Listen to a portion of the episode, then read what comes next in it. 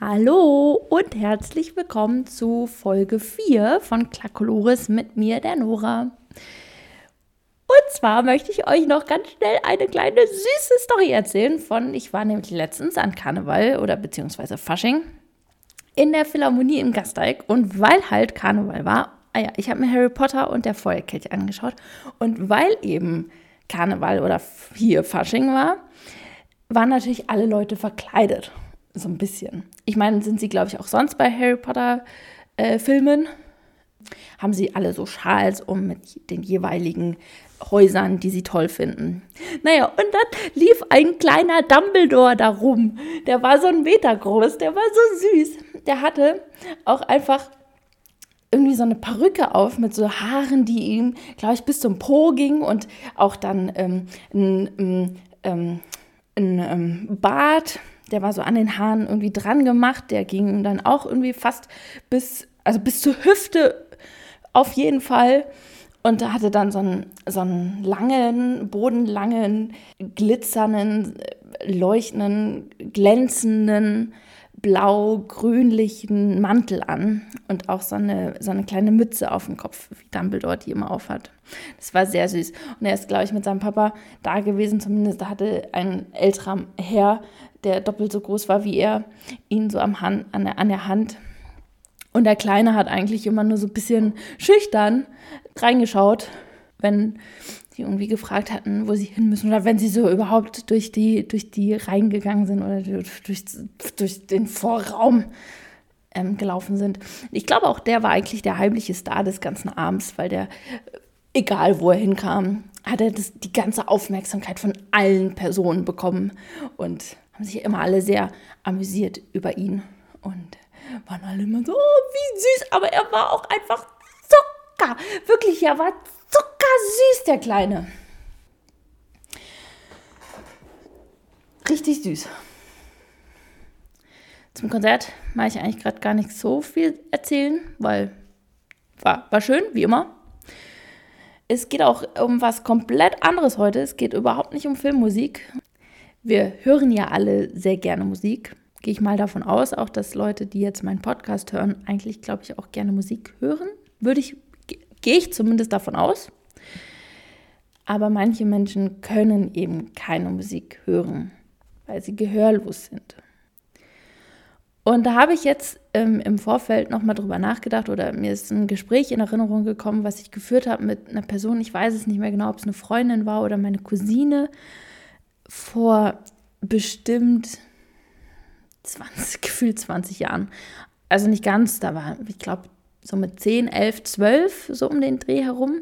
Also vor der Pubertät, das war definitiv vor der Pubertät, wo wir uns unterhalten haben oder wo ich auf die Idee kam, mal zu fragen, was die andere Person schlimmer fände, blind zu werden oder taub. Und ich weiß noch, dass die andere Person gesagt hat, blind.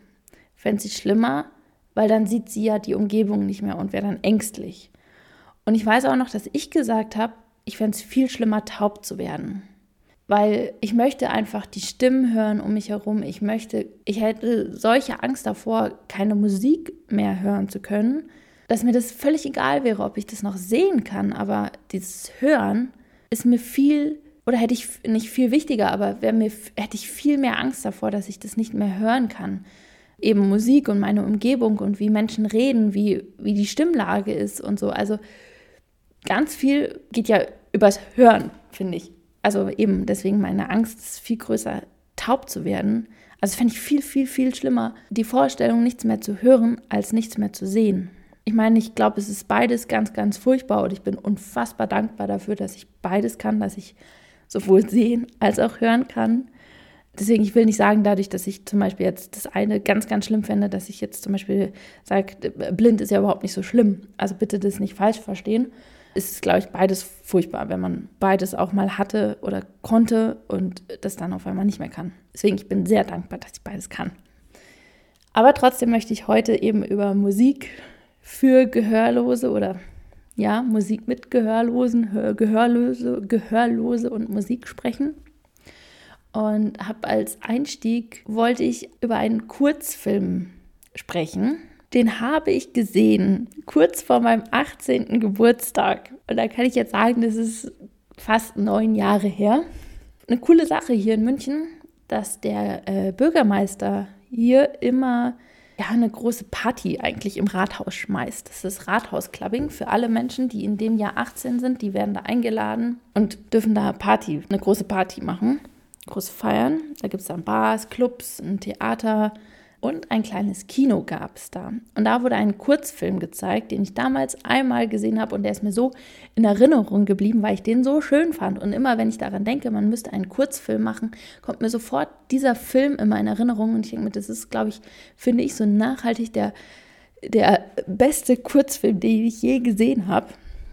Und ich habe auch absolut keine Ahnung vom, vom Namen, also wie der Film überhaupt heißt oder so. Ich habe keine Ahnung, ich wüsste es sehr gerne, weil ich würde ihn sehr, sehr gerne nochmal sehen.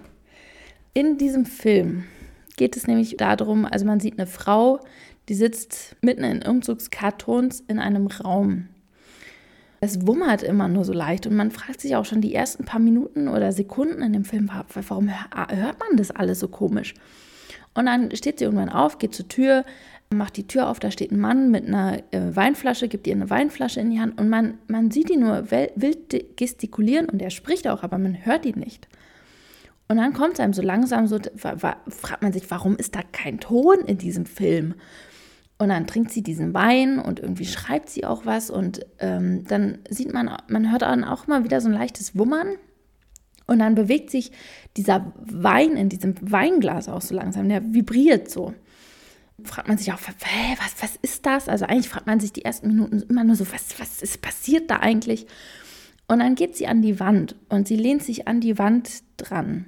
Und ich weiß nicht mehr, ob man das durch, ob da ein Loch in der Wand war oder ob einfach nur die Kamera quasi so durch die Wand ist oder das andere Bild dann gezeigt hat, also ob ein Umschnitt ins, ins andere Zimmer quasi war. Auf jeden Fall sieht man dann irgendwann auf der anderen Seite einen Typ, der Cello spielt. Und diese Frau lehnt an der Wand und fängt an, zum Rhythmus, zu diesem Stück, was er gerade spielt, zu klopfen. Dann hört er irgendwann auf zu spielen, weil er sich denkt, hä, es klopft da. Hört aber irgendwann kein Klopfen, weil sie natürlich auch aufhört zu klopfen, wenn er aufhört zu spielen.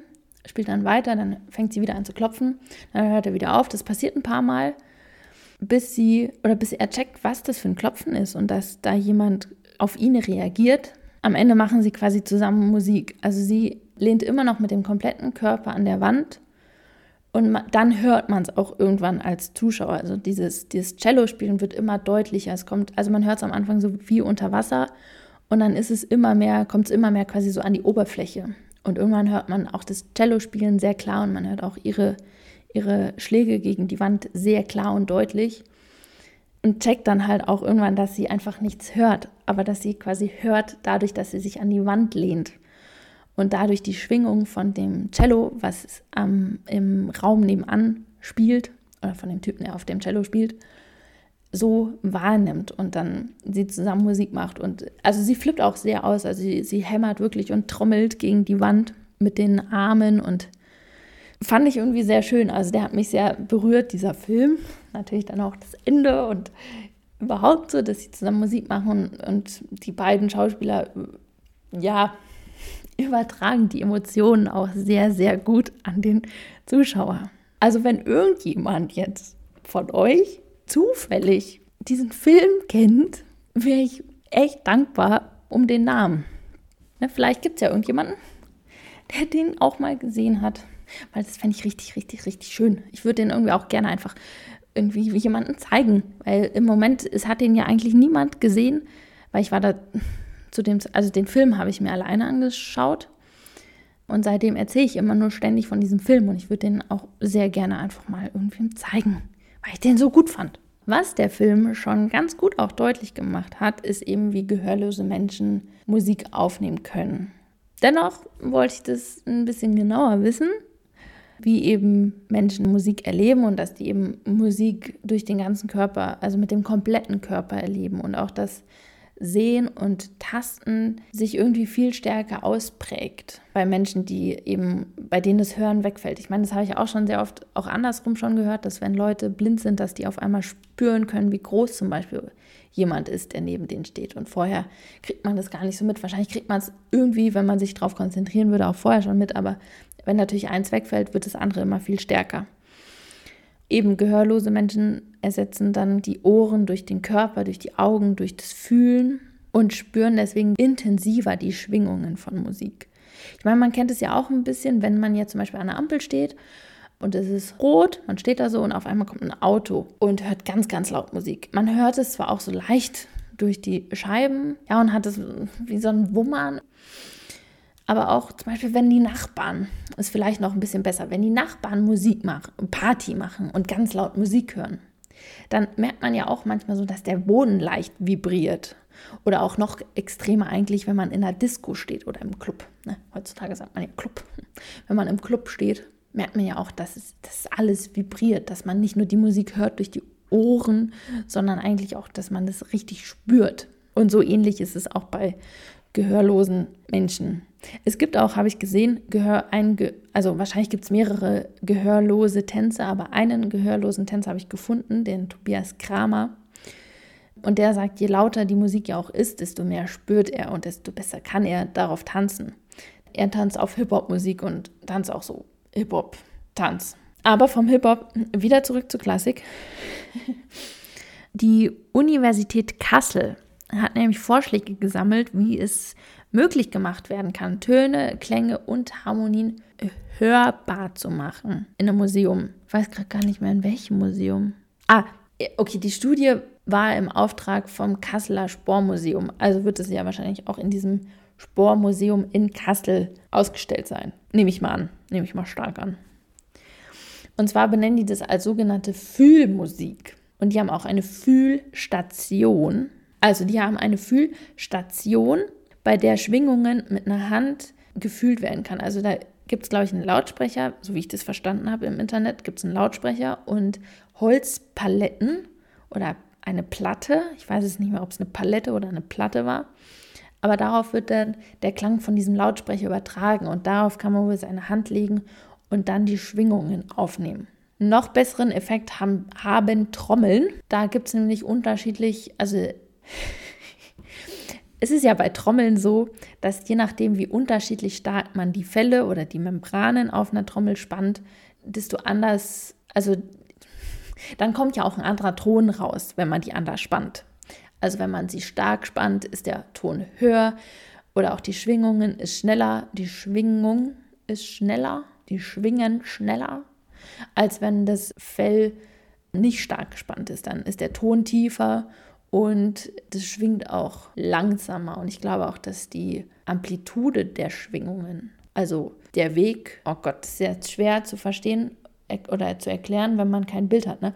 Also wenn je nachdem, wie, wie stark die, die Membran nach oben und unten schwingt. Quasi dieser Abstand ist bei tiefen Tönen auch größer als bei hohen Tönen. Nur so nebenbei. Aber dadurch kann man auch ganz gut eigentlich unterschiedliche Tonhöhen irgendwie spürbar machen, weil die anders schwingen. Das wollte ich damit sagen. Man könnte es auch sehen. Und apropos sehen, es gibt auch Leute, die oder manche Menschen sagen, es gibt Möglichkeiten, Musik sehbar zu machen. Ja, da nennen die Leute dann irgendwie so Taktstöcke, dass man mit Taktstöcken und die Hände des Dirigenten, dass dann Menschen dadurch ähm, die Musik ja irgendwie sehen. Ich weiß nicht, wie viel, oder würde mich eigentlich auch mal interessieren, wie viel die Leute von der Musik mitbekommen, wenn sie nur den Dirigenten sehen mit den Handbewegungen. Ich meine, ich finde es schon auch immer sehr interessant, wie, wie, wie manche Dirigenten, da gibt es ja auch die verschiedensten Dirigenten machen ja auch wirklich die verschiedensten Handbewegungen und Fuchteln, muss ich jetzt mal sagen, auch auf unterschiedlichste Weise da vorne rum. Was auch sehr lustig anzuschauen ist, aber ich weiß nicht, wie viel nur durch, das Hand, durch die Handbewegung übertragen wird an jemanden, der die Musik nicht hört. Ja, da stand in diesem Artikel, wo ich das mit dem Taktstock und der Handbewegungen gelesen habe, auch drin zum Beispiel, dass es über die Gesten der Musiker geht. Es ist das Gleiche, da musst du ja eigentlich dich darauf verlassen, dass ein Musiker eigentlich die, also die Empfindung der Musik sehr gut durch sein Empfinden wiedergeben kann. Und dass man eigentlich ist dann die Voraussetzung, dass man Musikempfinden gleich oder Musik gleich empfindet. Also wenn ich jetzt gehörlos bin und ich höre einem, einem Musiker zu und der spielt mir was vor, was ich eigentlich anders empfinden würde. Aber, oder zum Beispiel traurig empfinden würde, aber er guckt fröhlich und ich mich darauf verlassen würde, hieß es das ja eigentlich, dass für, für mich würde ich dann sagen, oh, die haben fröhliche Musik gespielt, aber eigentlich, wenn ich es hören könnte, wäre es traurige Musik. Hat es jetzt Sinn gemacht? Hat man das verstanden? Oh, ich hoffe schon.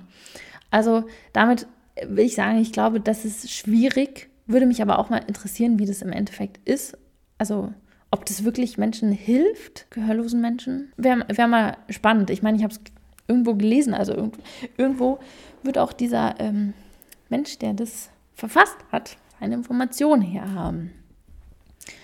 Und es gibt auch noch Gefäße mit, mit Wasser drin, wie man Musik sehbar machen kann.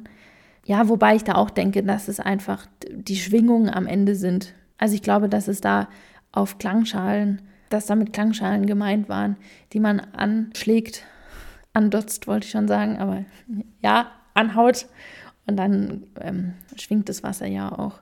Es gibt aber noch eine Möglichkeit, Musik fühlbar zu machen. Und zwar bei den jungen Symphonikern Hamburg gibt es seit drei Jahren das sogenannte Sound Shirt. Die Idee kam von der Agentur Jung von Matt und das Ziel ist es, Gehörlosen das Erleben von vor allen Dingen klassischer Musik möglich zu machen. Und zwar funktioniert das Ganze so, dass bei Konzerten oder bei, ja, ich glaube, dass es direkt live quasi übertragen wird. Also, dass bei Konzerten von den jungen Symphonikern Hamburg Mikrofone ins Orchester gestellt werden, die dann die unterschiedlichen Instrumente aufnehmen. Und dann gibt es eine Software, die verwandelt die Töne in Daten und diese Daten werden dann direkt an Soundshirt weitergegeben. Und in diesem Shirt wird die Musik oder die Daten in Vibration umgewandelt. Und dann wenn man dieses Shirt dann anzieht, spürt man zum Beispiel, wenn die Geige spielt, die Vibration im Arm oder die Pauke am Rücken. Also quasi jedes Instrument an einer anderen Stelle. Dass man weiß, welches Instrument gerade spielt. Ich glaube auch, dass, oder nehme ich mal an, oder wäre gut, wenn man eigentlich dann ja auch noch die Intensität spürt. Dazu habe ich nichts gefunden, leider. Man spürt es auf, es vibriert auf jeden Fall. Es sind wohl 16 Motoren, die an verschiedenen Körperstellen dann vibrieren. Also 16 Stellen, die vibrieren. Und quasi man möchte damit auch eigentlich nicht Musik imitieren, also nicht eins zu eins darstellen, sondern eigentlich ja soll dieses Shirt nochmal die Musik auf ganz besondere oder andere Weise erlebbar machen. Es ist ja auch. Es ist ja nicht eins zu eins. Du, man kann es ja nicht eins zu eins vergleichen, ob man sich jetzt was anhört oder was spürt am Körper. Aber die Reaktionen sind wohl enorm. Also die, die das entwickelt haben, das, ähm, also bauen tut es wohl eine Firma in England, aber quasi für die in Hamburg und man arbeitet auch noch gerade dran. Es sind aber schon Anfragen aus irgendwie Australien, da aus England, aus der USA. Bisher gibt es leider nur ein Exemplar, das in Hamburg ist.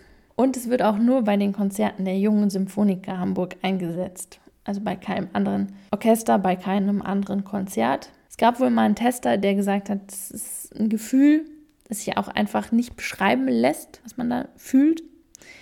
Ausprobieren geht leider nicht. Also man kann jetzt nicht einfach so hingehen und sagen, ach ja, ich höre zwar alles noch, aber ich würde es gerne mal ausprobieren. Dafür ist es viel zu teuer. Die haben anderthalb Jahre jetzt dran gearbeitet und 30.000 Euro kostet dieses eine Shirt. Also da kann ich verstehen, dass man dann sagt, hm, wollen wir jetzt nicht unbedingt, dass es jeder einfach so ausprobiert. Finde ich aber persönlich eine extrem coole Idee. Ich meine, ich kann mir schon vorstellen, dass sich alles einfach anders anfühlt. Ich glaube auch anders also auf eine andere Art und Weise, wie wenn man jetzt die Musik quasi durch die Schwingungen am Boden aufnimmt oder eben durch die Wand, wie in diesem Kurzfilm. Also wenn man ja ein T-Shirt anhat und es vibriert wirklich an der Stelle und jede Stelle ist stellvertretend für ein Instrument, ist es, glaube ich, was ganz anderes, weil dann weiß man ja auch gerade genau, welches Instrument spielt und daraus ergibt sich dann ja die Summe. Also wenn ja alle spielen, vibriert ja das ganze T-Shirt im Endeffekt. Aber cool. Und neben gehörlosen Zuhörern gibt es ja auch gehörlose Musiker. Ich meine, gerade hatte ich schon den gehörlosen Tänzer, aber es gibt sogar gehörlose Musiker. Da gibt es sämtliche Schlagzeuger oder Schlagwerker. Ich weiß nicht, ob irgendwem die Namen was sagen. Sowas wie Patrick Hennings, Jonas Straumann oder eine Frau, die ich persönlich sehr, sehr gerne mag, ist Evelyn Glenny. Die ist Schlagwerkerin, also die spielt alles. Und Die ist, glaube ich, nicht gehörlos, taub. Das ist auch so eine Sache.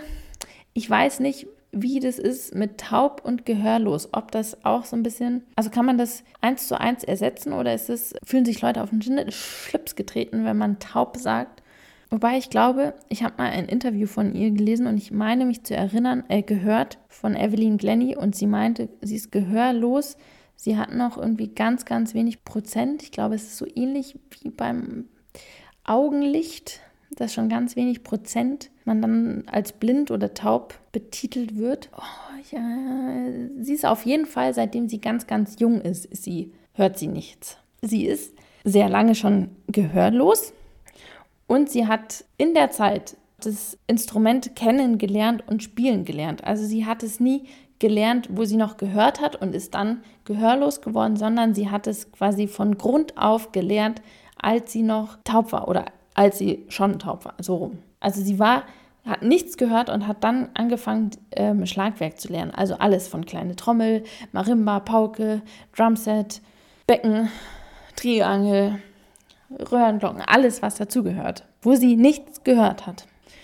Sie spielt auch immer barfuß, weil sie sagt, dadurch spürt sie die Schwingung der Musik besser. Und das kann ich auch schon selber, habe ich schon selber sehr doll erfahren. So habe ich schon sehr oft selber erfahren, gerade beim Marimba-Spielen. Wenn man Marimba spielt, das ist für die Leute, die es nicht kennen, das ist wie ein Xylophon, nur zehnmal so groß. Ups. Das ist zwei Meter breit an der linken Seite, also da, wo die tiefen Bretter sind, weil die tiefen Bretter sind auch die größeren, ist, glaube ich, über einen Meter breit und wird natürlich dann immer schmaler. Das Ding hat auch, das ist größenverstellbar, aber ich würde mal sagen, so ein ja, anderthalb Meter hoch ungefähr und hat dann so riesige metallische Resonanzkörper unten drunter. Und die ähm, Platten sind aus Holz. Ein wunderschönes Instrument, ein wunderschöner Klang. Jeder, der jetzt kein Marimba jemals gehört hat, muss jetzt nach diesem Podcast unbedingt sich Evelyn Glenny und ähm, einfach Evelyn Glenny am Marimba anhören. Muss man einfach gehört. Man kann sich auch alles mögliche andere an Marimba anhören, aber da wir schon mal bei Evelyn Glenny sind und ich finde, sie sehr, sehr wunderschöne Musik macht, manchmal auch eher sperrige Musik, aber im Grunde sehr schöne Musik, kann ich nur empfehlen, da mal reinzuschauen. Hören, reinzuhören. Auf jeden Fall, dieses Marimba, wenn man da spielt und selbst wenn man nicht gehörlos ist, wenn man noch sehr, sehr gut hört, steht man davor und spielt und man spürt es im ganzen Körper. Es geht vom, von dem Instrument in den Boden und in den Körper rein. Es ist genauso, auch wenn man Pauke spielt, wenn man da richtig draufhaut und wirbelt und so. Das geht einmal vom Instrument in den Boden und in den Körper rein. Deswegen liebe ich die beiden Instrumente auch so gerne. Wobei Pauke ist jetzt nicht nur ein Instrument, man hat vier Stück davon meistens um sich herum. Aber trotzdem, Pauke und Marimba ist einfach so, so schön. Ist einfach so berührend. Wahrscheinlich auch gerade deswegen, weil man es einfach so intensiv spürt, diese Schwingung. Und ich glaube, so geht es auch Evelyn Glenny. Ich meine, ich finde es krass, weil sie auch Stücke komponiert hat, die sehr melodiö melod melodiös sind. Ist es melodiös, ne? Instrumente mit einer wahnsinnig schönen Melodie. Also die auch irgendwie, ja, voller Emotionen sind, die einen traurig machen kann, die einen fröhlich machen können. Also die Melodien, die einen fröhlich machen können, die einen traurig machen können. Und die hat sie nie gehört. Die hat sie nur gespürt. Nur durch das Spüren hat sie diese Melodien geschrieben. Das kann ich mir ganz, ganz schwer vorstellen. Also natürlich kann ich mir das, also ich weiß, was passiert, wenn man spielt und was das mit einem macht und wie sich das anfühlt auch. Und wenn man das nicht mehr hört, glaube ich, spürt man das nochmal viel, viel, viel intensiver, was glaube ich, ja, eine Wahnsinnsbereicherung irgendwie ist. Aber dass man Melodien spielen kann. Also dann muss sie ja wirklich jede Schwingung von jedem, von jeder Platte so genau kennen und anhand der Schwingungen, wie die Schwingungen zusammenpassen, Melodien schreiben. dass sie nicht nur weiß, dass es jetzt vom, vom Klang schön ist. Also nicht wie wir gerade. Ich meine, eine Schönheit vom Klang verändert sich ja auch mit der Zeit. Also was wir jetzt schön finden, was wir gerade von unserer Hörgewohnheit als harmonisch empfinden, hat man vielleicht vor 200 Jahren noch nicht als harmonisch angesehen und wird man, glaube ich, auch in 200, 300 Jahren nicht mehr als harmonisch ansehen. Das wechselt ja und dass sie durch die Schwingungen trotzdem findet, was für Menschen, die das hören können, harmonisch klingt. Das finde ich ganz schwer zu begreifen, wie man vielleicht auch merkt. Deswegen ist eigentlich noch nicht mal, also ich finde schon Leute, die taub oder gehörlos Musik machen, ist ja Wahnsinn. Aber eigentlich die das Komponieren, das ist wow. Es gibt nicht nur Evelyn Glennie, es gibt auch weitaus populärere es tut mir leid, Evelyn, aber nicht jeder kennt dich als Schlagwerkerin. Die meisten kennen, wenn dann Schlagwerker, gerade noch Martin Grubinger. Aber Schlagwerker ist leider ein bisschen eine kleine Nische. Aber durchaus populärer ist natürlich Beethoven. Ludwig van Beethoven, der anscheinend seine neunte Symphonie völlig ertaubt komponiert hat. Auch ein Kandidat. Finde ich nicht schlecht. Wen ich noch gefunden habe, ist Metana und Fauré. Die beiden waren wohl auch taub. Aber sagt man nicht auch eh, dass Musik mit Gefühlen zusammenhängt? Und Gefühle fühlt man ja auch eher, als dass man sie hört. Vielleicht habe ich ja jetzt nicht mehr allzu große Panik danach, äh, nichts mehr zu hören. Wobei ich glaube immer noch, ich glaube, ich finde es wahrscheinlich immer noch sehr, sehr schrecklich, nichts mehr zu hören. Aber ich würde mir, glaube ich, definitiv dann wirklich ein Marimbaphon kaufen. Cello würde wahrscheinlich auch noch gehen. Aber Marimbaphon. Marimbaphon wäre gut. Wäre auch so eigentlich mal wieder ganz gut zu spielen. Ich hoffe, dass euch die Folge gefallen hat. Wenn ihr mögt, bis zum nächsten Mal. Macht's gut. Tschüss.